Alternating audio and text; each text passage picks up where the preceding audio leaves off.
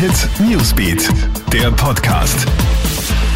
Hi, schöne Grüße aus der Kronehit Newsbeat Redaktion. Hier das Wichtigste im kompakten Update für deinen Sonntagabend. Ab morgen werden ja die Grenzkontrollen bei der Rückreise nach Österreich verschärft. So wird eine Einreise aus Risikogebieten nur mehr mit negativen Corona-Test möglich sein. Am Wiener Flughafen erweitert man deswegen die Öffnungszeiten für das Testangebot.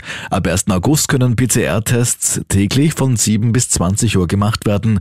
Die Kosten bleiben gleich. Wie bisher muss man für einen Corona-Test am Flughafen Wien 190 Euro zahlen.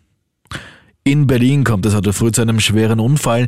Ein 24-Jähriger rast mit überhöhter Geschwindigkeit in eine Menschenmenge. Dabei werden sieben Menschen verletzt, teilweise sogar schwer. Passiert ist dieser Unfall unweit vom Breitscheidplatz, wo es vor vier Jahren einen Anschlag auf einen Weihnachtsmarkt gegeben hat. Die Behörden gehen aber hier nicht von einem Anschlag aus.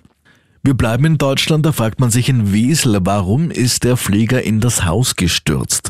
Dramatischer Unfall gestern Samstag, bei dem drei Menschen ums Leben gekommen sind, nachdem ein Kleinflugzeug in ein Mehrfamilienhaus gestürzt war. Dabei wird eine Dachgeschosswohnung völlig zerstört. In der Wohnung hat eine Frau mit einem zweijährigen Kind gewohnt. Das Kind kann leicht verletzt gerettet werden. Für die Mutter kommt jede Hilfe zu spät. Auch die beiden Flugzeuginsassen kommen ums Leben. Die Ursache für den Crash ist nach wie vor unklar. Wir kommen nach Österreich. Nicht ganz zufrieden mit der Linie der FPÖ dürfte Markus Abzweiger sein. Der Tiroler FPÖ-Chef fordert nun eine inhaltliche Kursänderung der Bundespartei. Sollte sich bei der Wienwahl im Herbst eine schwere Niederlage für die Freiheitlichen abzeichnen.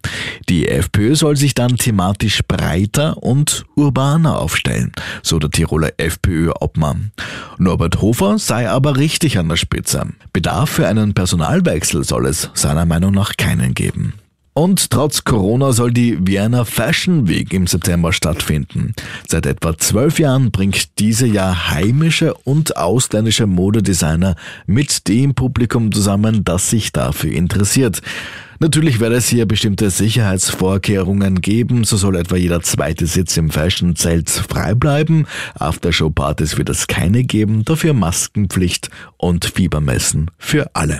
Soweit ein Update. Mehr News gibt es für dich ab morgen Montag 5 Uhr früh auf Krone Hit und natürlich laufend auf KroneHit.at. Krone Hit Newsbeat, der Podcast.